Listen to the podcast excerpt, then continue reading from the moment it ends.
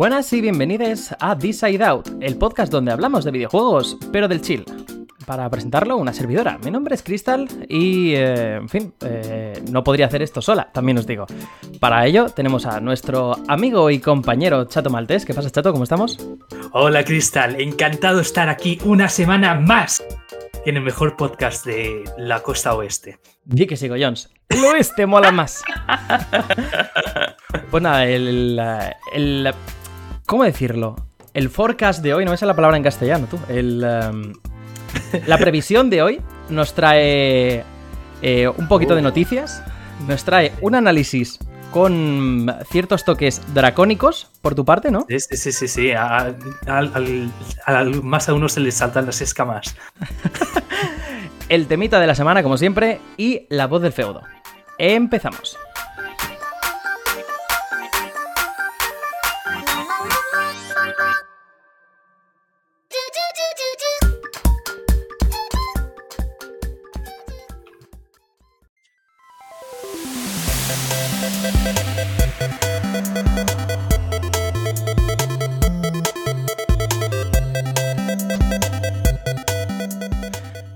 Vicarous Vicious, el estudio responsable de los remakes de Tony Hawk Pro Skater 1 y 2 y Crash Bandicoot Insane Trilogy, ha anunciado a través de Twitter que ha finalizado su integración con Blizzard.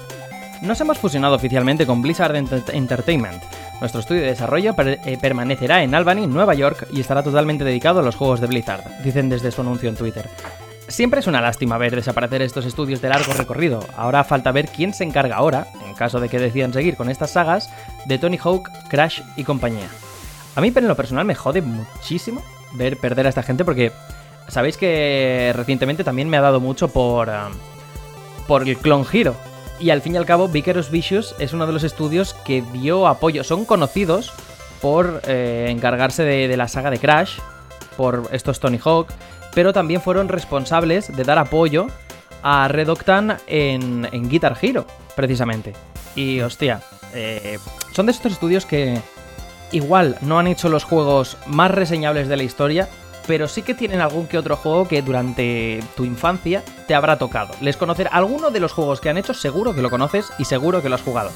¿Verdad, Chato? Sí, de hecho, uh, Vicarious Visions, sobre todo, es conocido dentro del mundo eh, de los. Que, lo que nos mola los juegos de los años 2000 por sus 20.000 juegos que sacaron en Game Boy Advance, de 20.000 franquicias diferentes, entre ellas no solo uh, el señor Tony Hawk, no tan solo Jet Set Radio, y, no tan solo uh, Crash, sino también Shrek, eh, un montón de juegos de Barbies y hay, de todo, ¿vale? Ahí. Y obviamente son juegos de calidades con muchos altibajos, ¿vale? Pero sí que es verdad que, por ejemplo, a pesar de todo de lo sobrecargado que estaba el estudio a nivel de Activision, que les decía, bueno chicos, sacadme 20 juegos este año, y ellos como, bueno, vale, de acuerdo, pues aún así te sacaban cosas interesantes como los Crash de Game Boy Advance, que hacían una cosa bastante interesante y es de que cogían, hicieron a una serie de que era mayormente conocida por sus hazañas en el 3D y luego lo trasladaron a, ¿cómo se llama? Al, plano bidimensional, a saco. Y el caso es de que realmente fueron más consistentes en calidad de que, que los juegos en las plataformas superiores, en uh, GameCube, Xbox y demás. Así pues era como un estudio dedicado que tenían su pequeño nichito de adaptaciones de juegos más grandes y también de juegos de franquicias, licenciados y demás. Y bueno, ahí han, han seguido, han aguantado todos estos años y luego, por fin, cuando les ha llegado el reconocimiento que se merecían del plan, hostia, Mira que han sacado músculo con el Crash Remake y ahora con el Tony Hawk Remake. Ahora, justamente cuando están brillando, es cuando pues se lo cargan y los absorben a la maquinaria de Activision. Lo cual, joder, da un poco de pena, la verdad. La verdad es que sí. O sea, es, como ahora, ahora que, que, están funcionando bien y están sacando pecho, como has dicho, ahora se los cargan. Que todo viene a raíz de vamos, creo yo que todo viene a raíz de la, de la compra de Microsoft eh, por Activision Blizzard King. No sé si Eh, venía de antes, venía preparándose de antes o... Ve- Venía preparándose de antes, porque recuerdo de que eh, Vicarious Visions ya anunció que se trasladarían o formarían parte de la estructura orgánica de Blizzard. Lo cual era como, vale, mantendremos el nombre del estudio, pero seguiremos trabajando como de esto independiente. Y yo del plan pensando entre mí mismo, cagaste, Ca- cagaste. cagaste mucho. O sea, ya se veía al, de lejos. De plan, que luego pretendamos, de plan, oh, sí, todo iba bien, mantener el nombre. No, sabemos cómo funcionan estas cosas. No acaban bien. Y especialmente Blizzard, que tienen un problemón interno en la compañía y es como, llevan, eh, tienen problemas intentos ya desde arrastrándose de- desde hace años, pues le pasará un poco, pues, por ejemplo, como a, al fenómeno Infinity Ward, por ejemplo, de que cogieron Raven Software y los pusieron como el Infinity Ward 2.0, como becarios. Y también los de Sledgehammer Games, ¿vale? Y los pusieron todos pues como en el paraguas de Call of Duty. Aunque fueran estudios separados en un momento, pues al final pues todos convergieron en el Traba- mismo punto. trabajara- trabajaban en los mismos proyectos y al final tenía todo el sentido del mundo que se unieran en una misma organización. Sí, Raven Software sí que es verdad que continúa ahí como independiente, entre comillas, pero es como la misma sensación que, por ejemplo, los juegos de Criterion, ¿vale? Los de Burnout. Cri- Que- sí, efectivamente, que, que para poner en contexto, Criterion era eh, una desarrolladora eh, independiente, fue comprada por EA. A partir de ahí eh, les pusieron primero a, a trabajar en, eh, en esto, en Need for Speed. Después se cargaron Criterion, cogieron a gente, montaron otro estudio llamado Ghost Games. eh, y Criterion se quedó como en, en la UCI, ¿no? Y a partir de ahí como que les metieron como desarrolladora de apoyo a otros proyectos. Lo Creo, último creo que, que... de hecho que daban, daban, perdona que te corte, creo que daban soporte a Battlefield. si Sí, es lo que iba a decir justamente. muy duro eso, ¿eh? Mm, Durísimo. Imagínate sacar los mejores juegos de conducción, bueno, de los mejores juegos de conducción arcade de toda una generación para y también el, el Black, si alguien lo recuerda.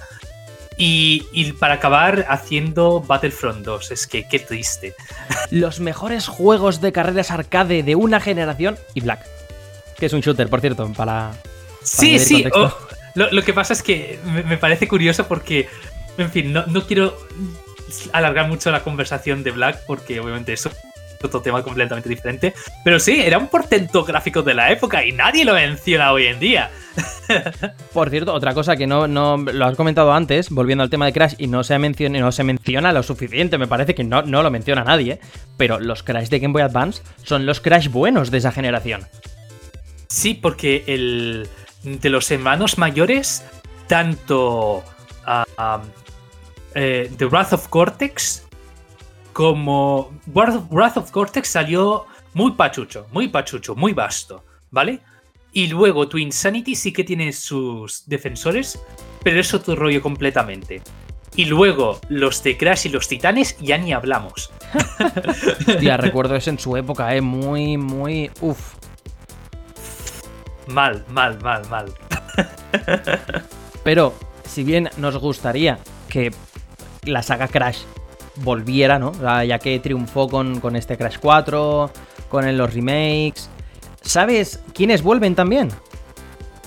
¿Quién? Crazy, Tex- eh, Crazy Taxi y Jet Set Radio. Que se rumorea por ahí que Sega está, está tratando de hacer que, que vuelvan en un nuevo proyecto, en un reboot. Según fuentes de Bloomberg, Sega ya está desarrollando nuevas entregas de alto presupuesto de estas sagas. Sin embargo, no son secuelas, sino reboots de ambas sagas.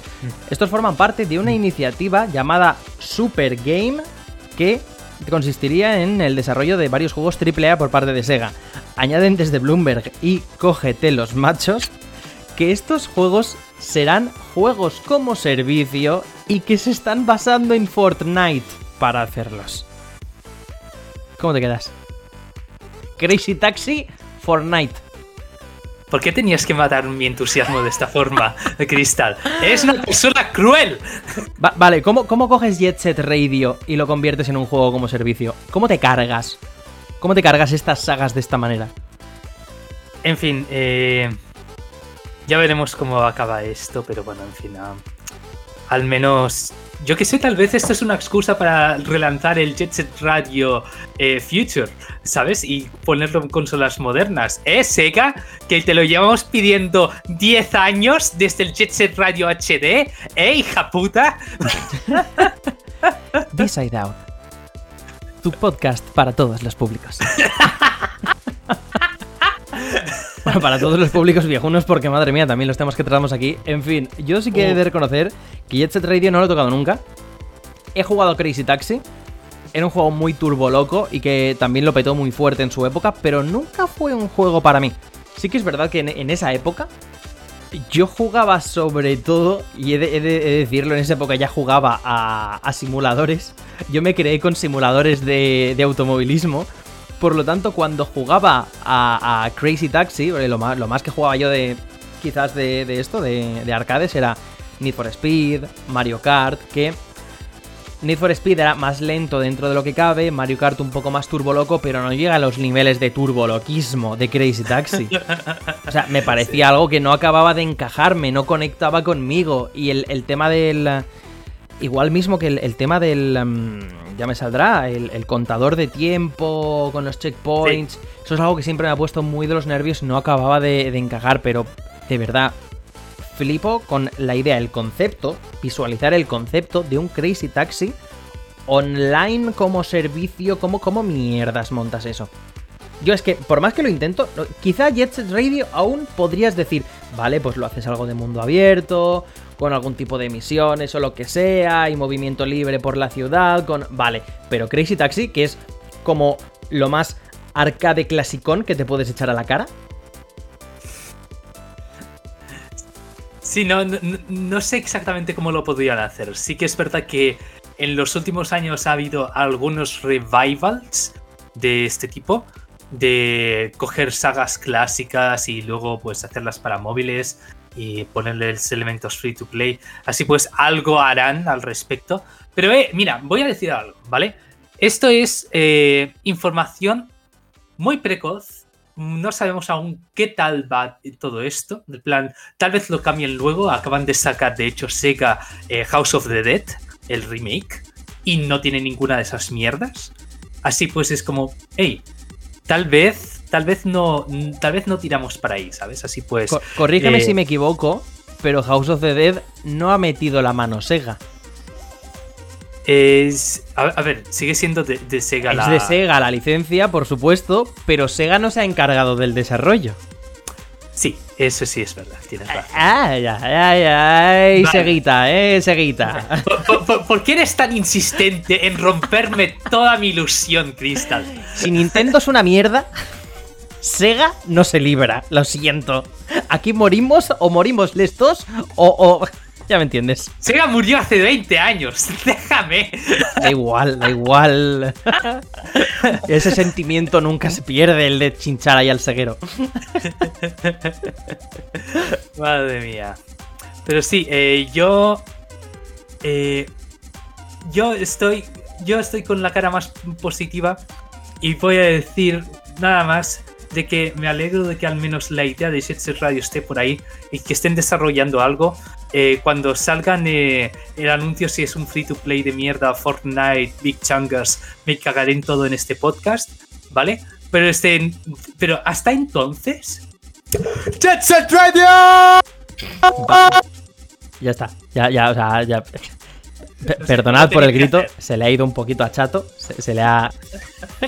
Se ha emocionado. le, tocan, le tocan Jet Set Radio y claro, aquí es como si me tocaran a mí a Metroid. Es, hay cosas que no se pueden controlar. Bueno, a, ti te lo tocan, pero con Mercury Steam, así acabamos. Y bien que echó la mierda. Y bien que la ha hecho, recordemos que aquí nadie se calla nada. Eh, hablando de rumores, eh, todo parece indicar también, y pasamos de Sega a Nintendo, que Nintendo está preparando el terreno para introducir Game Boy y Game Boy Advance dentro de la plataforma de Nintendo Switch Online. El origen de la información son los foros de 4chan, donde se, ha publicado, han publicado filtraciones de los emuladores de Game Boy y Game Boy Advance. Estos emuladores, cuyos nombres en clave son eh, Hiyoko de Game Boy y Sloop de Game Boy Advance, han sido co-desarrollados por NERD, siglas que hacen referencia a Nintendo European Research and Development, una división de la compañía que también ha desarrollado otros emuladores para Nintendo Switch. No hay nada confirmado, por supuesto, pero tendría todo el sentido del mundo que al menos la emulación de Game Boy Advance eh, entrara dentro del maquiavélico expansion pack de Nintendo Switch Online, acompañando a Nintendo 64 y Sega Mega Drive. ¿Qué me dices? ¿Por, por, por qué son tan insistentes en mantener un producto que es mierda ya de por sí? Ya es, es la hora de que llegue Mother 3 a ¡Oh, Europa. oh, Dios mío! Aquí está el quiz de la cuestión, ¿eh? Mother 3. Hostia puta. ¿Te imaginas un Modern Collections de plan el 1, el 2 y el 3 y los sacan a 60 pavos? Me lo, Yo- me, lo, me lo veo, eso, antes que... De hecho, me, me lo veo en el sentido de que ya lo han hecho. Ya han hecho ese movimiento antes. No el, no el vendértelo a- en una colección, cosas así a 60 pavos, sino coger eh, uno de los Fire Emblem que no llegaron a Occidente, traducirlo y vendértelo Hostia, como un sí. juego por separado. ¿Te acuerdas ya, eh? No, no sé cuánto lo Oh. vendieron, no sé si fueron a, a 20 euros quizás el juego de Sí, era una, era una edición limitada. Era una edición limitada de esas típicas de. Igual que el Super Mario 3 de All Stars. Y era como. co- Mira, vamos a sacar el primer Fire Emblem, el que es más ortopédico de todos, ¿vale? Que a los meses ya estaba desfasado porque salió Langriser, ¿vale? Vale, lo vamos a traducir de puta madre de Nintendo, bien, ahí te veo, eh, eh, dando apoyo a tu catálogo y a tus archivos propios, muy bien Nintendo con tu conservación y traerlo a Occidente. Muy bien, estará disponible solo cuatro meses, me cago en tu vida. ¿En, se- en serio estuvo disponible solo cuatro meses el Fire Emblem este? Eh, cuatro meses o un tiempo limitado, pero sí algo así. ¿En serio? O sea, de, Sí. eso, de eso, de eso no, no recordaba nada, así que sé que salió en plan de, oye, pues mira, ha salido el Fire Emblem este, lo hemos traducido, es recuerdo de hecho los tecnicismos de que era la ROM, pero parcheada con un script de Lua por encima. Eh, Pero, pero, hostia, no, no, voy, voy, a, voy a buscar esto ahora luego porque Sí, sí, sí. no lo, tenía lo- ni- lo o sea, estoy buscando ahora mismo. Lo, lo único, lo único que sabía de esto era pues los juegos de Mario, como por ejemplo el eh, All 3D All Stars, el Mario 99 este que sacaron, Battle Royale, o cositas así. Pero, pero hostia, no tenía ni idea de lo de Fire Emblem, ¿eh? Sí, quizá, eh, quizá alguna edición especial, pero... sí, un segundo. Venga, va, fact, Eh, fact-checking en directo aquí tenemos, señores. Reminder, Fire Emblem Shadow Warrior y The Blade of the Dyke desaparecerá dentro de poco. Sí, y- sale aquí. Ya lo, lo voy a pasar por el chat para que la gente lo vea. Pero que no, que, no se, que no se diga que aquí no verificamos las cosas. Ya ves, ¿eh? aquí... Si, si la liamos, hacemos fe de ratas. Pero Sí, si sí. hay la posibilidad, se comprueban los datos antes en directo. Exacto, exacto. Pero básicamente eso, que, eh, que sí, eh, todo mal. Y, hostia puta, ah, la emulación de... Hostia, Crystal, ¿tú te imaginas emular a Game Boy Advance en 2022? ¿Cómo corre la tecnología? No es como si lleváramos ya 20 años haciéndolo. Nada de locos, ¿qué, qué me dices? ¿Cómo, cómo va a ser posible correr Visual Boy Advance en algo que... ¡Wow! Sí, No no, sé. no es como, no es como si la Wii U ya tuviera juegos de Game Boy Advance. Es que es lo que me parece más triste que no lo hayan. O sea, que lo estén. Porque si te paras a pensarlo, diga lo que diga Nintendo, ya estamos entrando en la recta final de la vida de Nintendo Switch. Guiándonos porque la vida media de una generación de consolas son 6 años, Switch ya ha cumplido 5 años. Ya ha entrado en su, en su quinto año. Sí, Y no deberíamos tardar más de un año en ver las, la, la sucesora de Switch. Por lo tanto, el hecho de que me metas ahora una. Dime. Val, no, acabo de tener una idea loca. O sea, ¿te imaginas que sacan Switch 2 y mientras que la Switch ha tenido juegos de Game Boy Advance, la Switch 2, o sea, ya empieza con cero emuladores, cero de Nintendo 64 y empiezan desde cero con los juegos de NES, igual que hicieron con Switch? Igual que hicieron con Switch, igual que hicieron con Wii U. Porque Wii ya tenía una, una máquina virtual, una, bueno, máquina virtual, una consola virtual que se reinició cuando pasaron a Wii U, que tenía una consola virtual que se perdió cuando entramos en Switch. El ciclo se repite. Pero en fin, eso. Que, que me metan ahora game- juegos de Game Boy Advance, pues vale, enhorabuena Nintendo. Es como que.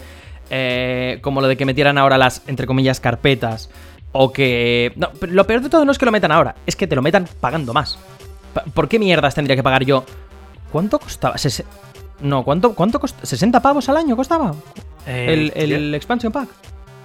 em, voy, a, voy a buscarlo. Pero Porque eran, sí que- eran 20, 20 pavos al año, el, Creo, creo que era el doble. El doble, 40 pavos al año.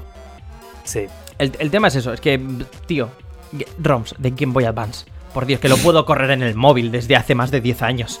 Que me vas a cobrar ahora por esto, tío. Hay que ser puto ruin Nintendo, me cago en Dios. En y fin. hablando de Nintendo siendo ruin, tenemos otra información al respecto, ¿no? Uy, ya ves que sí. Porque eh, un trabajador anónimo ha registrado una queja contra Nintendo of America por haber impedido la creación de un sindicato. Aquí que somos más rojos que la Unión Soviética. Estoy señalando mi habitación que tiene LEDs rojos por quienes lo escuchen esto en Spotify. Eh, según se puede leer en la denuncia, tanto la compañía de videojuegos como Aston Carter, una empresa que brinda servicios administrativos a la gran N, habrían realizado acciones coertivas, creo que se decía así la palabra, para tratar de parar, sí, para tratar de paralizar la organización de una unión de trabajadores. Ambas compañías habrían impedido la creación de un sindicato a través de declaraciones coercitivas, que podrían implicar amenazas o promesas de beneficios, entre otras cosas, acciones coercitivas como la vigilancia de los empleados, despidos, negativas a contratar y otro tipo de acciones como posibles represalias o sanciones disciplinarias. No es la primera vez que se habla de la dificultad de establecer sindicatos en la industria del videojuego estadounidense, aunque en los últimos meses hemos visto casos de éxito como el de Raven Software, desarrolladores de Call of Duty, justamente hablábamos antes de ellos. Anteriormente, gente de peso en el sector como Neil Druckmann y Evan Wells de Naughty Dog o Strauss Zelnick de Take-Two manifestaron su posición contraria a los sindicatos de trabajadores. ¡Hijos de puta! ¿Eh? O sea, mira, me caliento con este tema, ¿eh? Te juro que me caliento porque me, me dan unas ganas de darles de hostias a estos ultraliberalistas de mierda de... Uh. Aquí, This Side Out con el trabajador de a pie. Con el, con el que se pega las matadas. Con el que... Porque el, el Neil Druckmann este de mierda, este luego no sufre el crunch. Y las condiciones de mierda por culpa de... Spoiler, el mismo.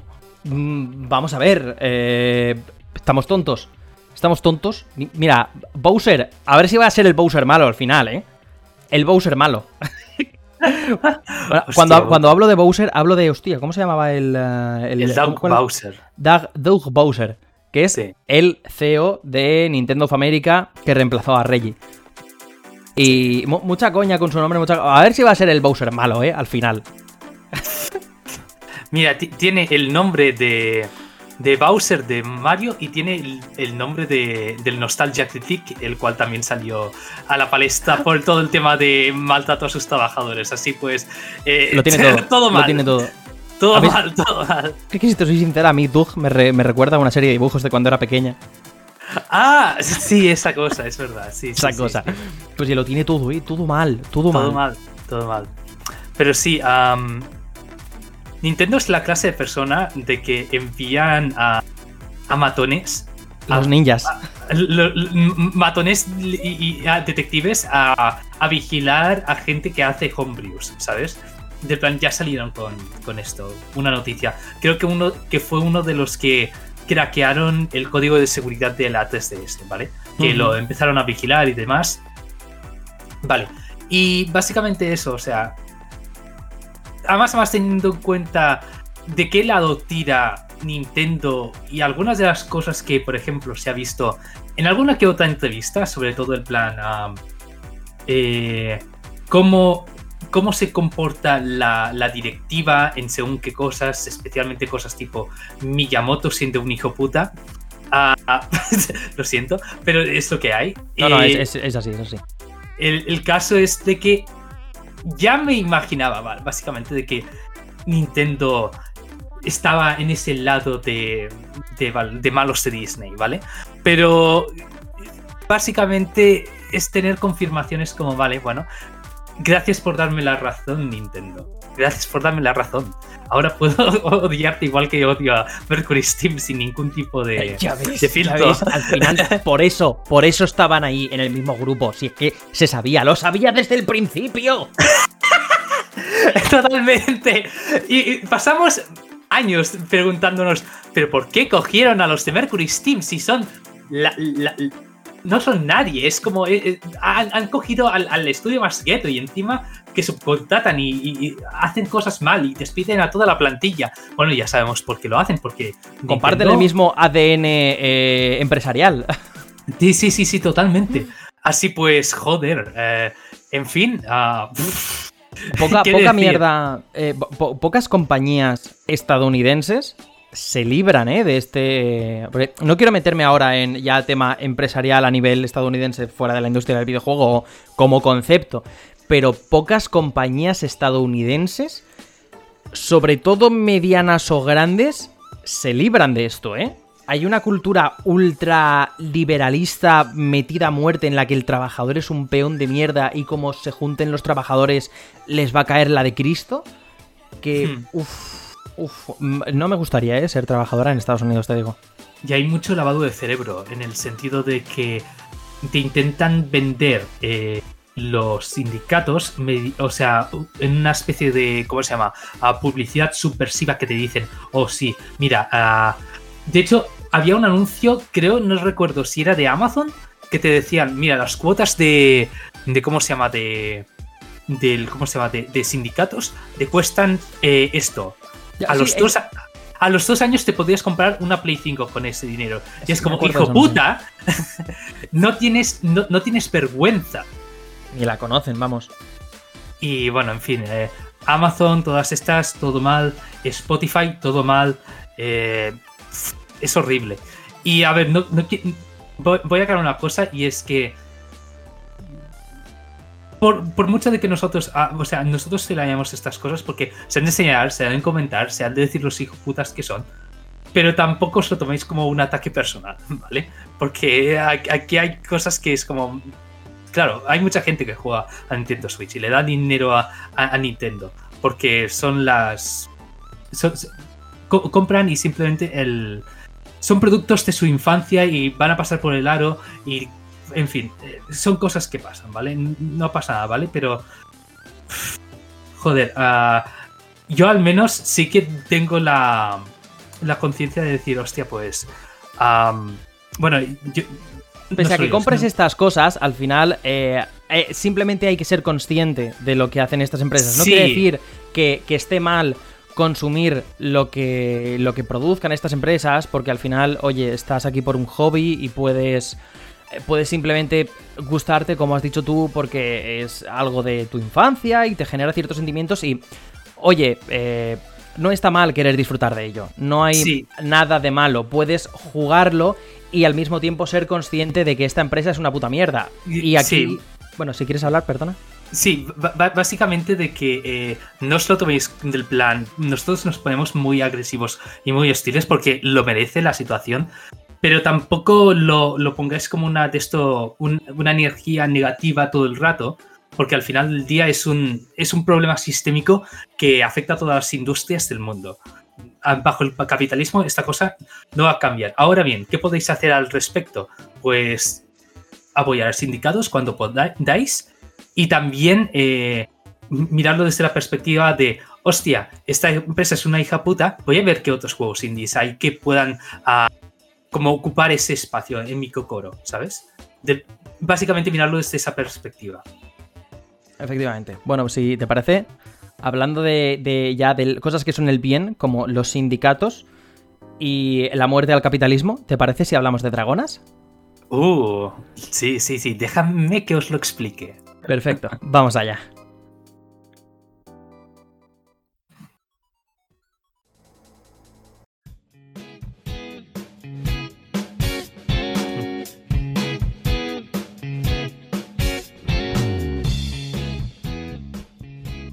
¿No os molesta cuando un ser sobrenatural que podría causar el Armagedón aparece y se acomoda en tu casa? Muchos animes han tratado esta misma temática, en especial el género comédico Slice of Life. desde el Lamu pasando por el Sargento Keroro, es un tipo de premisa que ya ha sido explorada y es difícil sorprender con ella. Pero ello no evita que de vez en cuando aparezca de la nada otro exponente del género que nos encantine. Y estos últimos años ha habido una serie en particular que se ha ganado el cariño de muchos otakus, Miss Kobayashi's Dragon Maid en donde la titular programadora Kobayashi salva de la muerte a una dragona en medio de una borrachera. A la mañana siguiente, sin recordar nada de la noche anterior, se encuentra como dicha dragona se aparece delante suya, vestida de humana, para servirla como criada. O, como bien tendríamos que decir, como Dragon Maid. Una premisa más que ridícula y con claros orígenes eroge. Uno pensaría que estamos ante otra obra de usar y tirar, otra serie de temporada que olvidar al cabo de unos meses. Pero Miss Kobayashi's Dragon Maid acaba superando las expectativas gracias a cómo trata temas de encajar en la sociedad japonesa, el bullying, laboral, la sociedad, la soledad. Es una serie que tiene más de un as guardado en la manga, y que con una adaptación animada de la mano de Kyoto Animation, resulta en una experiencia muy mona, muy comfy, y algo perfecto con lo que desconectar sin dejar de involucrarte y enamorarte de los personajes. Pero espera un momento, chato. Este es un podcast de videojuegos. ¿Qué haces hablando de sucios dibujos o tacos? Calma, calma, calma. Ahora os lo explico.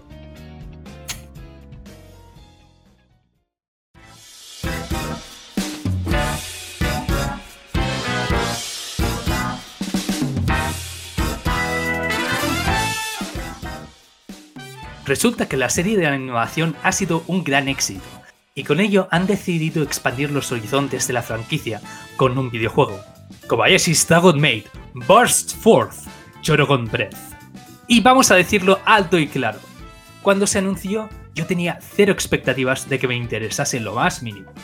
El estado actual de los juegos basados en animes es bastante piel y agudo, y es que, excepto algunos juegos aquí y ahí, la norma dictamina que o bien eres una, un gacha, una visual novel que no salga de Japón, o bien otro juego multijugador con una comunidad de jugadores de menos 12. Pero aquí viene el plot twist, y es que en pleno 2022, Miss Kobayashi's Dragon Maid sería bendecido con un shoot em up Bullet Hell. Explicación rápida para los zoomers que estáis escuchando esto y que tal vez no sepan de qué estoy hablando.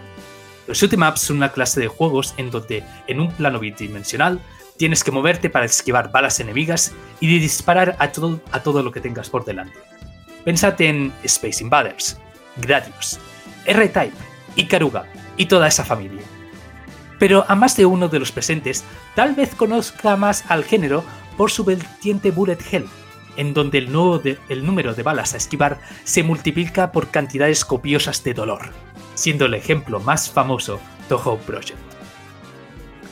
Es increíble que un anime tan famoso como es Dragon Maid haya tenido un videojuego de un género que hoy en día es tan nicho, pero eh, yo como fan del anime y de los Bullet Hell no me quejo. Ahora bien, la pregunta es, ¿quiénes estarán detrás de esto? Si miráis los desarrolladores, veréis que está hecho por Kaminari Games, y sin otros juegos en su cinturón, este debería ser su primer juego, ¿verdad? Pero en realidad estamos ante una división de Moss Games, los creadores del excelente Calatrius Blaze y la serie Raiden que se remonta a 1990. Es decir, estamos hablando de gente con más de 30 años de experiencia en el género. Y es entonces cuando supe que tenía que jugar al juego. Así pues, ¿de qué va Chorogon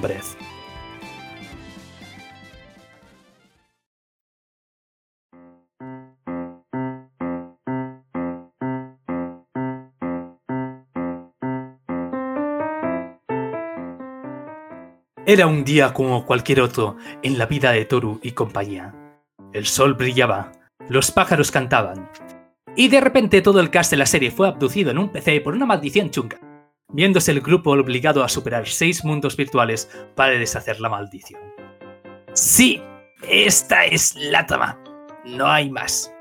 Me lamenta decir que este es el aspecto más flojo del juego con diferencia, y es que viniendo de una serie situada en el mundo real, con una mitología fantástica propia, salir con una trama digna de Spy Kids 3D es un tanto uh, ñigo ñigo ñago.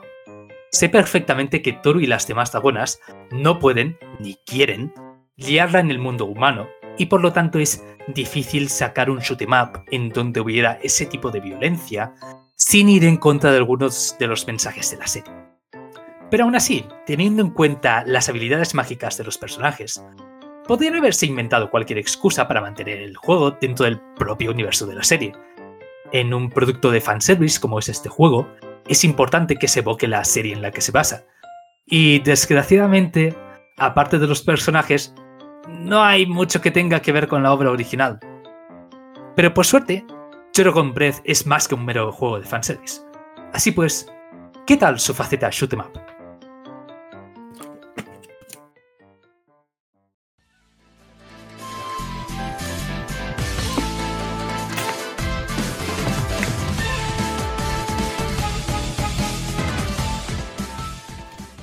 En el juego controlas al escuadrón de Toru, Gana y Yelma, también conocida como Best Dragona. Como nota personal, me sabe mal que no puedas controlar a Lukua y Lulu o Fafnir, pero ¿qué le haremos? Toru es el personaje más ofensivo, con un disparo concentrado que hace mucho daño a la posición enemiga. Elma es el personaje con el disparo más versátil, con su spread shot. Y Kana es el personaje más débil y ligero, pero sus ataques son teledirigidos y además pueden bloquear balas. Y aquí viene lo divertido, y es que en otros shoot ups uno escogería el personaje que le apeteciera y jugaría con ese y ya. Pero en Shogun Breath controlas a los tres personajes alternándose entre ellos en tiempo real. Y el juego te incentiva a que lo hagas, no solo para aprovecharte de las diferentes propiedades de los personajes, sino también porque los personajes que no estés controlando en el momento recuperarán vida mientras estén en la retaguardia.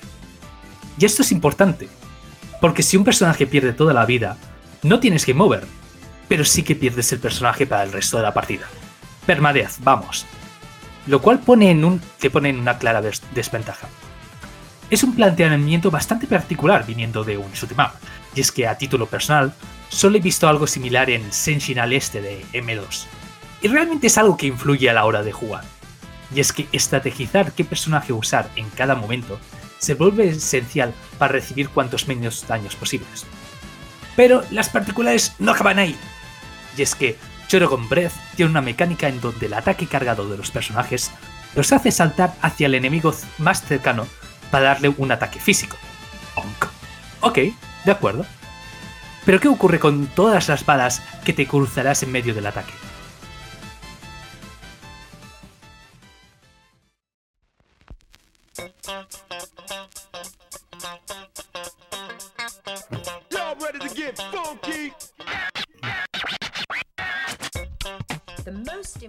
Pues agarraos, porque durante ese instante tienes una reducción de daño muy grande que te incentiva a usar ese movimiento cada vez que te encuentres muros impenetrables de balas en la pantalla.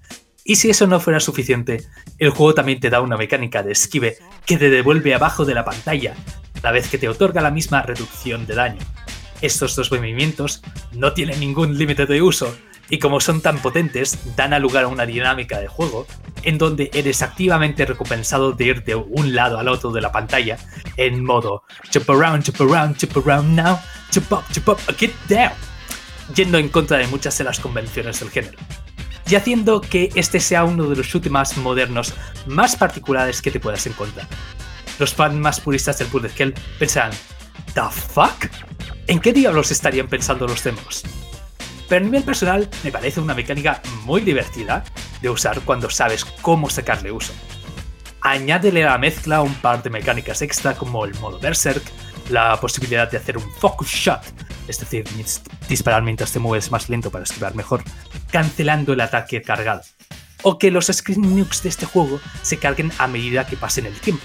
Y tienes un poti de cosillas que le dan al juego una personalidad mecánica propia que lo aparta de ser solo un shoot'em up más. El juego además rinde homenaje a las series y sus orígenes, reuniendo a las dobladoras de la serie para que hablen entre frases y durante estas.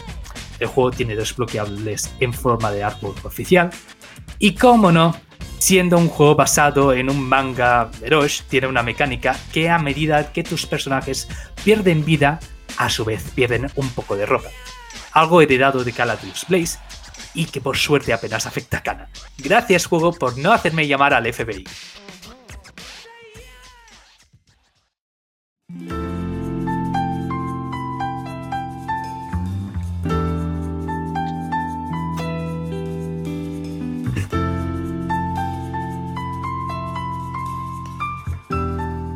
Con todas esas cosillas que consiguen separar Choro Breath de la competencia, al final consigues olvidarte de que es un juego de bajo presupuesto.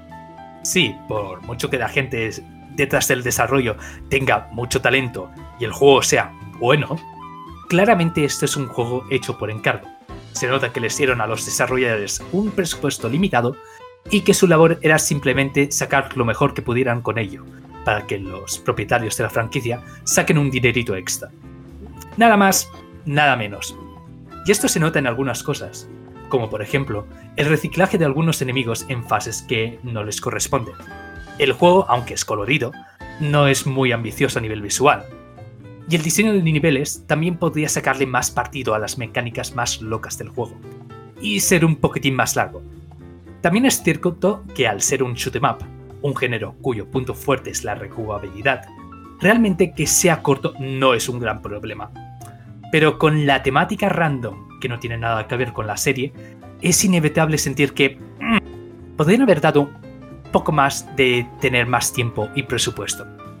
Pero aún así, a pesar de sus limitaciones, me he encontrado un juego que me ha sorprendido gratamente, en, en aspectos que no me esperaba para nada, resultando en un juego que es bueno por méritos propios, y que de momento no tiene ningún análogo en el género. ¿Está lejos de ser excelente? Sí, pero me lo he pasado francamente bien. Y si da la casualidad que tú también eres fan de los shoot em ups y de mis Kobayashi Dragon Mate, te lo puedo recomendar. Pero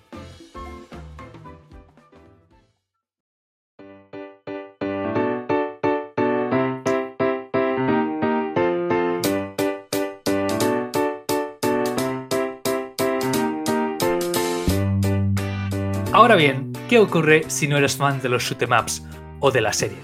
Bueno, si te gusta la serie, pero no estás familiarizado con los shoot em ups, mi recomendación es primero bajarte la demo para ver si conectas con el juego o no, ya que los shoot em ups es un género un tanto nicho hoy en día. Y en el caso de que sí seas fan del género, pero no estés interesado en Mis Kobayashi Dragon Maid como serie, te lo puedo recomendar con la advertencia de que aún y con sus mecánicas, aún y ser un juego que me lo he pasado bien, mejor esperes una oferta. Y es que Chorogon Breath cuesta 40 pavos. Un precio un tanto inflado para lo que ofrece el juego. Sé que pagas el precio de la licencia y además apoyas a Moss Games, como que mola mucho, pero Gradius Blaze, que es la misma compañía, cuesta la mitad. Y es mucho mejor aún y tener muchos más años. Además, en el sector indie doujin tienes cosas que acaban de salir hace nada, como Softstar, Moondancer o Ikusan, que cuestan una cuarta parte del precio. Eso sin descuento. Y te ofrecerán una experiencia igual o más divertida. Y esto es sin entrar en otros superestrellas indies que llevan años a la venta, como Zero Ranger, Blue Revolver, Crimson Clover, Zero Ranger, Natsuki Chronicles, Zero Ranger, Crystal, Zero Ranger, para cuando stream de Zero Ranger. Ah, déjame.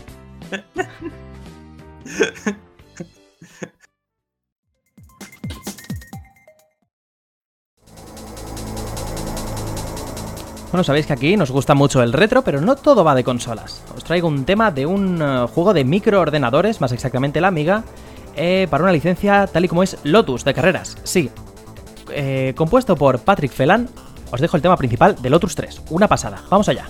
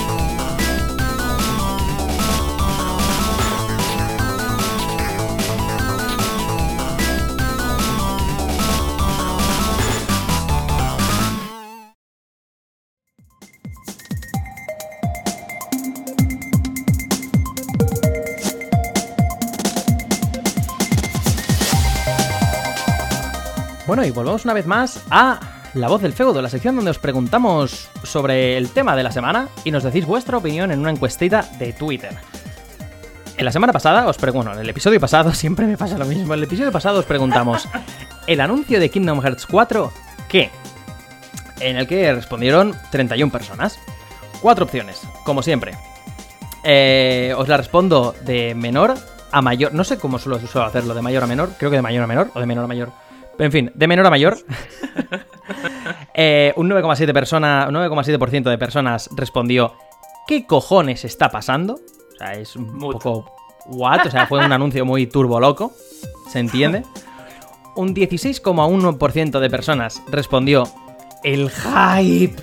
Al final del día, Kingdom Hearts 4, o sea, Kingdom Hearts, la saga Kingdom Hearts, es eh, una saga que tira muchísimo, o sea, está en el cocoro de muchos jugadores, mucha gente se ha criado con, con Sora y compañía. Y, y, oye, tira, tira mucho del cocoro. Ya no hace falta que recordemos Kingdom Hearts 3, ¿no? Como fue el, el hype que precedió al videojuego. Totalmente. Un, dos- un 19,4% respondió: Nos vemos en 2034. De nuevo, haciendo alusión a lo que tardó la saga en sacar eh, Kingdom Hearts 3 desde el lanzamiento de Kingdom Hearts 2, que pasaron como dos generaciones enteras de, de consolas. Hmm. Eh, y luego llega la gran vasta mayoría de gente, un 54,8%, que responde: Nomura, eh, eh, Nomura, pásate, pásate eso que traes, nene. Pásate al piste ese, pasa la droga. Creo que esta es la primera vez en la voz de feudo que tenemos una, una respuesta que domina tanto las demás, ¿eh? Encima. Sí, puede ser, puede ser que ya. Sí que recuerdo alguna que quizá haya rozado el 50%, pero. Pero no sé, me, me fío, me fío de tu, de tu memoria, porque la mía no funciona tan bien.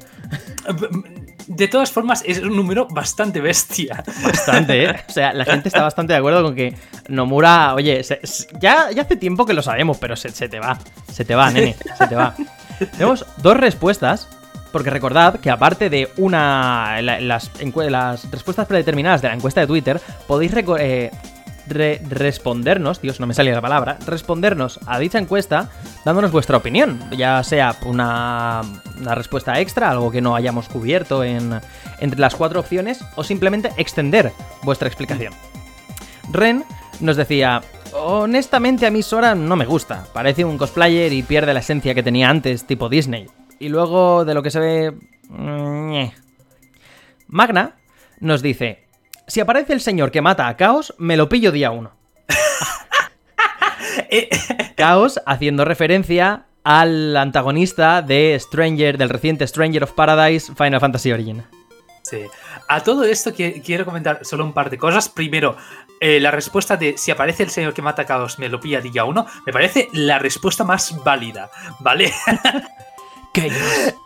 y en segundo lugar, sobre lo que dice Ren, de que Sora parece un, un cantante de K-pop ahora mismo, eh, eh, hay esta teoría de que tal vez este no es el Sora eh, verdadero, sino que es como, por ejemplo, una de sus transformaciones. Igual que Sora, cuando viaja al mundo del Rey León, se transforma en, en un animal. O como en el mundo de Halloween también tiene su propia transformación de Halloween. Se dice de que tal vez sea algo así y que solo sea cosas de ese mundo en concreto. Pero son teorías, aún no sabemos mucho. Y aún y así, y yo estoy a bordo con la estética, sea lo que sea. Nomura, dámelo todo. Sí, sí que es verdad que Sora se ve muy eh, Final Fantasy-esco, ¿no? Muy Final Fantasy. Muy con la directriz de diseño de Final Fantasy XV. Sí, O sea, de exageradísimo. Es tal cual sacado de Final Fantasy XV. Pero como dices tú, en el final del DLC del Kingdom Hearts 3, pues aquí me, me vas a poder tú eh, explayar, vas a poder Sí. explayarlo tú mejor. Pero al final Sí. de, de Kingdom Hearts 3 se dice que, o sea, se sabe que estaban o se metían en un videojuego. Por lo tanto, esa estética Final Fantasy esa transformación a estética Final Fantasy encajaría mucho mejor dentro de ese contexto y no sería el aspecto estándar de Sora. sí, no voy a decir mucho porque obviamente tú quieres jugarte al Kingdom Hearts 3. A tu alto Así- a mí no te preocupes por los spoilers. Yo me lo juego del chill y no, no soy plan, Va. ¿sabes? Die hard fan de. No, y no, mis spoilers. Si, si hubiera querido jugar a, a tal o. o sea, bueno, en fin, sabes que no entiendo yo mucho de la historia de Kingdom Hearts, pero trato de disfrutarlo dentro de mi zona de confort. Oye, mira, yo soy Sora, pego el énfasis, énfasis en intentar. énfasis en intentar, pero yo, mira, yo soy Sora, pego eh, espadazos dentro de mundos de Disney, todo es muy colorido, todo es muy jaja. No me preguntes en qué punto de la historia estoy, no entiendo una mierda, pero el juego es colorido y es majo. A mí con eso me sirve. sí, pues básicamente, eh, sí, es cierto, eh, eh, hay un videojuego a, mundo dentro del universo de Kingdom Hearts 3 que se llama Verum Rex y que está basado en el prototipo de o la versión anterior de Final Fantasy XV cuando no se llamaba ni tan siquiera Final Fantasy XV, sino que se llamaba Final Fantasy Versus 13, que fue el proyecto que cancelaron, quitaron a Nomura del proyecto y luego lo acabaron con otro set de, gente, ¿vale? Y básicamente es eso, uh, sí, es un mundo, una entidad separada dentro del multiverso que es Kingdom Hearts. Bien, pues esta ha sido la encuesta de esta semana. Eh, y la encuesta que, vamos a hacer, bueno, esa ha, sido, ha, sido, la encuesta del último episodio y en este episodio traemos una nueva encuesta relacionada con eh, lo que hemos hablado antes del regreso de Crazy Taxi y sobre todo de Jet Set Radio. Y esta vez os preguntamos, ¿qué otro juego de deportes extremos de los 2000 te gustaría que volviera? Sabiendo que era casi un género en sí mismo, ¿no? ¿Os acordáis de, todos estos juegos de, deportes extremos que estaban tan de moda en esa época? Así que, Chato, ¿nos puedes decir las respuestas? Vale, en primer lugar tenemos a la obra magna de Criterion Games que estábamos hablando hace un rato, Burnout. El cual, pues, eh, una de los, uno de los mayores exponentes y tal vez el mayor exponente de auténtico racer arcade de los años 2000. Racer pandiloco donde los haya, ¿eh? Sí, sí, sí, o sea, obviamente luego estarán los Forza y luego estarán todos los demás, que son arcade por definición dentro del, consenso de, la comunidad, pero Burnout es como, realmente es como, vale, esto lo pones en un arcade, te das dos rayitas de coca y es como pa'lante tete, ¿vale? vale. En segundo lugar tenemos a otro clásico, SSX, que es el juego de snowboard de Electronic Arts y que, bueno, pues después de un medio reboot que hicieron en la era de 360 y PS3, que pasó muy desapercibido, el juego, la serie no ha vuelto, no se le ha visto el pelo en 10 años. Y realmente es una lástima porque es una pasada de juego, es muy chill. Y la verdad, jugarlo con alguien a tu lado y bajar toda una montaña siempre es un vibe del 15. Y luego hay otro más, más mainstream, que más de uno de vosotros lo conoceréis, que es el FIFA Street. Eh, yo en particular no era tan, tan metido dentro de los juegos de fútbol más allá del Mario Strikers. Pero FIFA Street sí que conozco mucha gente de que no le gustaba FIFA en sí, pero sí que le molaba Sí, te, iba a decir, perdona que te corte. Compartían un poco vibes similares, ¿no? Varios Strikers y FIFA Street. Uno tirando más a lo realista con jugadores reales, pero sí que compartían esa, pandilocura de que, hablamos en todos estos juegos del género. Exacto, del plan, pues hay contacto físico, hay pues a poder hacer rebotar la, la, pelota a las paredes, hacer trucos, ¿vale? Cosas que en juegos de del mainstream de FIFA pues el caso es de que no tiene ningún papel ahí porque es totalmente ineficiente y para qué. Pero el FIFA Street no está centrado en cómo se juega el fútbol, sino es cómo lo hacemos divertido. Que creo que está muy bien, la verdad. Y luego para acabar, eh, esto es algo que he propuesto yo. No es exactamente un juego de deporte extremo, pero sí que está dentro de la misma onda, del mismo ethos, y es Los Simpsons Hit and Run. Me gusta la idea. Me gusta. Yo estoy de acuerdo con ello. ¿eh? Yo me subo a este barco. Sí, ah, básicamente estábamos pensando, vale, eh, ¿qué juegos podemos poner en la encuesta? Y yo estaba pensando el Amped, ah, el Aggressive Inline, cosas así, juegos de juegos extremos de los años 2000, que obviamente, a ver, no toda la gente la conoce, ¿vale? Pero si os decimos Simpson Hit and Run, aunque no sea un juego de deportes extremos, sí que estaba dentro del o sea, si te gustaban Burnout, SSX y FIFA Street durante los 2000, había unas posibilidades muy altas que también tuvieras los Simpsons Hit and Run. no lo vamos a negar. Así pues, creo que forma parte de la familia. Es lo que decíamos, este, estos vibes así pandilocos, que coge la, fórmula de GTA y lo vuelve más, la vuelve más macarra, más, más arcade, más... Sí, sí, básicamente. Mucho más accesible. Sí, sí, sí. Es como menos centrado en hacer un juego grande y más en hacer un juego divertido. Exacto. Y nada, pues estas son las, cuatro opciones que tendréis para responder en la encuesta que subiremos en Twitter cuando este episodio sea subido a YouTube y Spotify. Y, nada, las podéis encontrar en eh, mi Twitter, twitter.com barra cristaline, cristaline con el 4 eh, en lugar de la A. Si sois eh, aquí feudalistas ya de long time ago, pues sabréis cuál es mi Twitter. Y nada, la tendréis como tweet fijado y ahí podréis responder tanto eh, dando vuestro voto como explayándoos un poquito más en las respuestas. Pasamos ya con esto y vamos a despedirnos.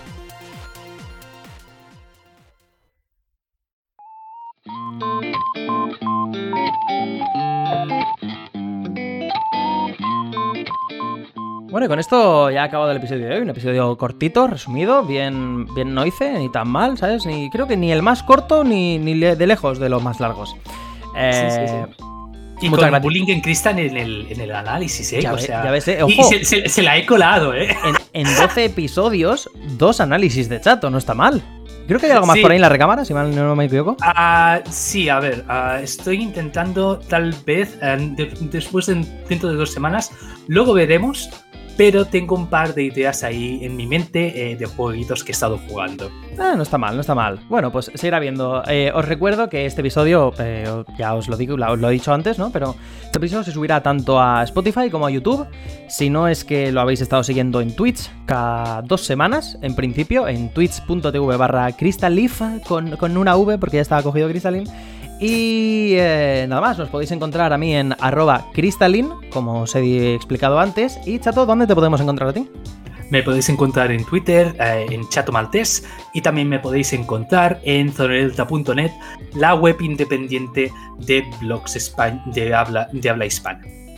Vale, pues hasta aquí hemos llegado. Muchísimas gracias, Chato, por tu compañía. Muchísimas gracias a la gente que ha estado por ahí en el chat comentando y, haciéndonos compañía. Y nada, eh, ¿Algo que decir, chato? Eh, un placer estar aquí. Muchas gracias a todos por escucharnos eh, cada dos semanas y nos vemos dentro de dos semanas. Hasta el próximo episodio. Un saludo. Chao, chao. Chao.